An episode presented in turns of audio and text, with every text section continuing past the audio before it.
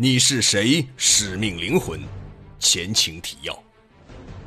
礼堂中的陈刚继续搜索着恐怖分子记忆中关于核弹的画面，在距离核弹被引爆只剩不到两小时的现在，陈刚必须找到埋藏核弹的地点，俄罗斯人才会进攻礼堂，解救人质。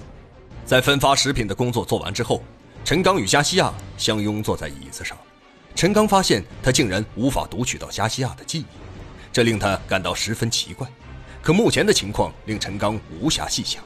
在他接到乌姆让他继续救治人质的命令后，陈刚重新回到大堂，交叉对比了乌姆与其他三名恐怖分子的记忆片段后，陈刚终于找到了关于核弹地点的线索。第二章三十六，锁定地点。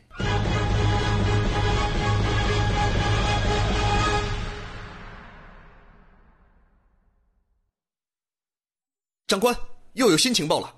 那个神秘的人，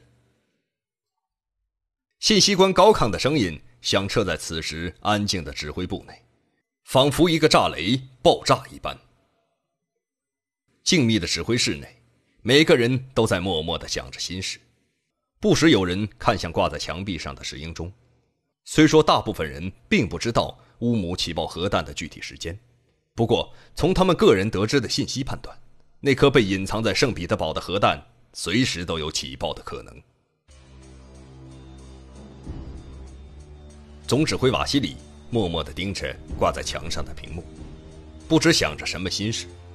警察局长谢尔盖伏在桌子上，翻看着一摞厚厚的资料，不时用铅笔在资料上做着记号。当那个通讯官高声说出里面又传来信息的时候。所有人都从自己的位置向那个信息官围拢过去。马西里站在电脑前，边看着屏幕，边听着信息官翻译出的密码信息。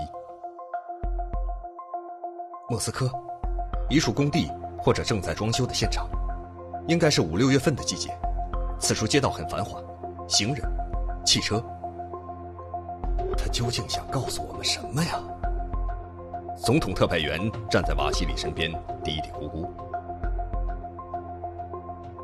立即给我查找迪罗姆这个公司一年内的所有情况，包括所承揽的建筑工程和装修项目，还有这些项目的具体地点。”谢尔盖高声对手下下达命令。当谢尔盖突然看到屏幕中被翻译成“装修现场”的这个词汇后，一下子就打开了一直困扰他的谜团。马西里对谢尔盖突然下达命令有些迷惑，用疑问的眼神看着谢尔盖，等待他的解释。谢尔盖走进马西里，说：“洛尔核电站就是一家迪罗姆公司承揽的业务，现在掌握的情况还无法判断这个公司是不是乌姆等人掌握的，但可以肯定的是，这个公司一定混进了乌姆的人。我们已经调查了所有洛尔核电站的员工。”基本排除了与恐怖分子勾结的可能，唯一的线索就指向了这家公司。难道留下这么大的马脚，他们不怕暴露吗？马西里说出了自己的疑问。原来我也存在这个疑问。实际上，他们并没有预料到我们会完美的解决洛尔核电站的爆炸事故。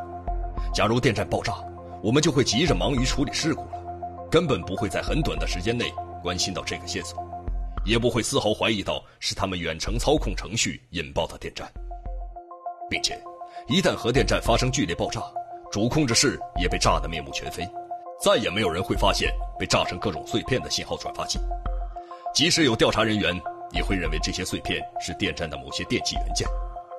还有，假如那两枚核弹被引爆了，一切我们此刻认为那些巨大的漏洞。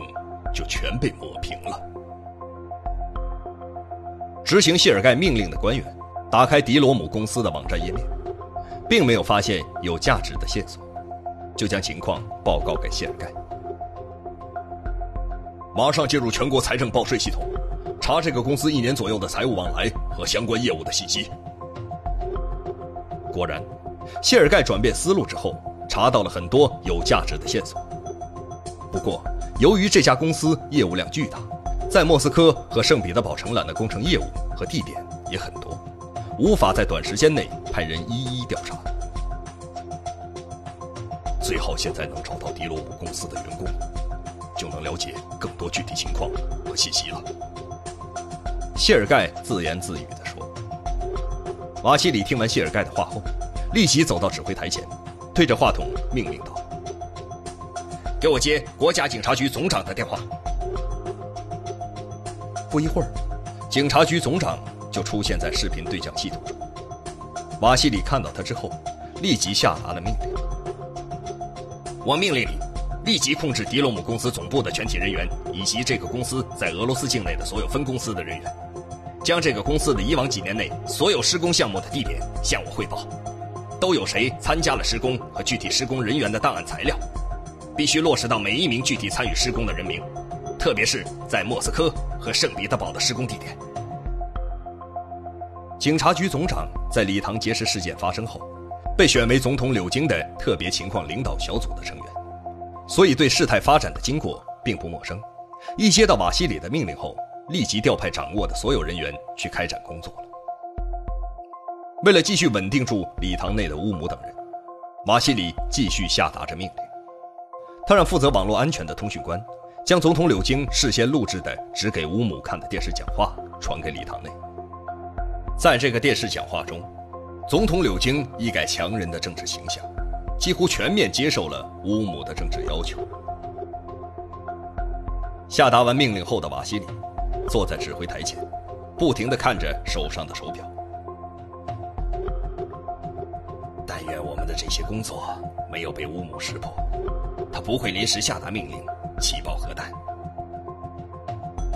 从监听乌姆得到的情报判断，乌姆并没有与操作核弹爆炸的恐怖分子联络，这说明他们只是用偷盗的核弹对俄罗斯核讹诈，实际并没有真的将核弹埋藏在莫斯科和圣彼得堡。不过也许还有一种可能，那就是乌姆已经事先与操控两枚核弹的恐怖分子做好了约定，核弹被定为晚上六点钟准时起爆，或者一旦接到他的命令，直接起爆。即使乌姆不下达命令，距离晚上六点的起爆时间，也只剩下四十二分钟了。瓦西里不自觉的又看了一眼时间后，焦急的问道。那个人又有新情报了吗？尽管马西里知道，一旦有新的信息传来，通讯官会在第一时间向他报告，但他还是不知不觉的问了一句废话。时间在一分一秒的过去，仿佛已经能听到死亡由远到近的脚步声。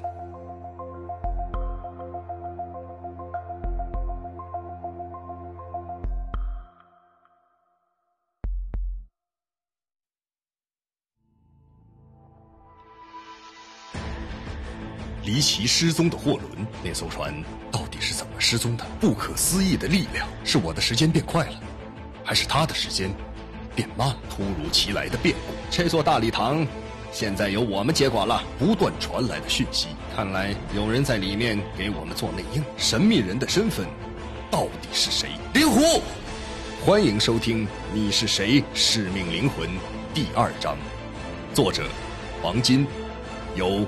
徐淼播讲。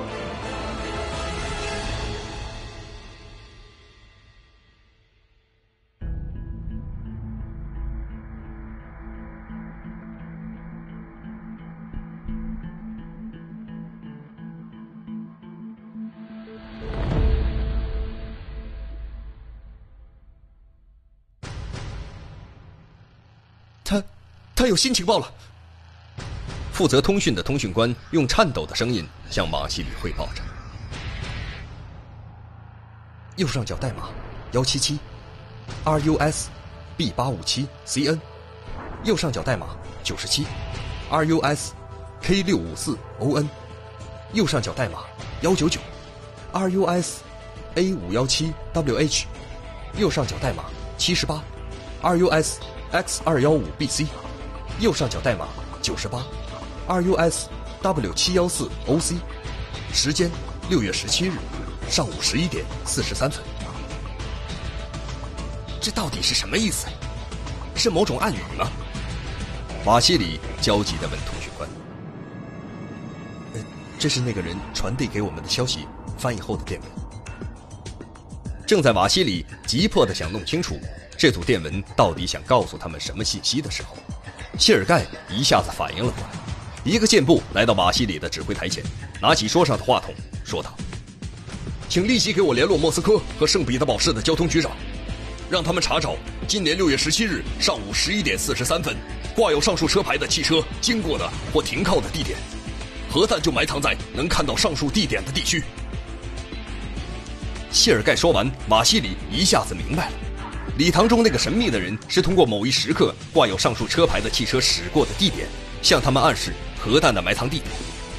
不过，还有一个更大的问题，那个神秘的人为什么要费这么大的周折，以这种方式暗示呢？而不是直接说出隐藏的地点呢？报告指挥，迪洛姆公司的人招供说。他们在莫斯科的五十一区、四十七区和三十二区都先后施工过和做过装修工程，在圣彼得堡的十七和十九区有过工厂。通讯官向瓦西里报告着：“报告指挥，通过国家卫星定位系统和军方的定位卫星数据，我们的专家经过交叉证据确定，已经查明莫斯科五十一区的 A 座、C 座和 D 座楼是上述车牌在那一时间的行驶位置。”圣彼得堡的具体位置为十九区三百二十四号。另一名通讯官向马西里激动地报告着反馈回来的信息。马西里接过跑着递给他的信息，正要下达行动命令的时候，俄罗斯总统柳京已经在线上开始下达具体命令。因为指挥部中的通讯系统是多人实时在线系统，马西里得到通讯官报告的同时，总统也听到了。圣彼得堡前线指挥部中所有人员，听完谢尔盖的话之后，都不禁地屏住了呼吸，脸不约而同地看向了挂在墙上的显示屏幕。此时，屏幕画面中的政治强人柳京已经又恢复了往日强悍威严的领袖形象。他坐镇在莫斯科防核武器攻击的总统战时指挥中心的指挥室中，对着话筒下达了如下命令：“我是俄罗斯总统柳京。”我现在命令莫斯科卫戍军区季廖科夫司令员，立即派遣卫戍区士兵前往莫斯科五十一区的 A、C、D 座中藏有核弹的地点，解除核爆危机。遵命。话筒中传出一声洪亮的遵命声之后，将军本人就率领士兵亲自出发了。接着，总统柳京又对着圣彼得堡指挥部中的瓦西里下达了命令。命令他随时准备让信号级特种部队的士兵前往礼堂解救人质。对于解决圣彼得堡的核弹威胁，总统委托他全权处理。瓦西里听到总统的命令后，将指挥台上的麦克风递给谢尔盖，拍了拍他的肩膀。谢尔盖也没有推辞，拿起话筒开始下达圣彼得堡的行动命令。莫斯科和圣彼得堡两个城市几乎在同时行动着。两个城市的最高指挥官俄罗斯总统柳京和瓦西里，这时候都静静地坐在指挥台前，等待前方行动的捷报。指挥室中极为安静，仿佛掉在地上一根针也能听得清楚。指挥室的音响系统中传来并不太清晰的前线人员行动的声音。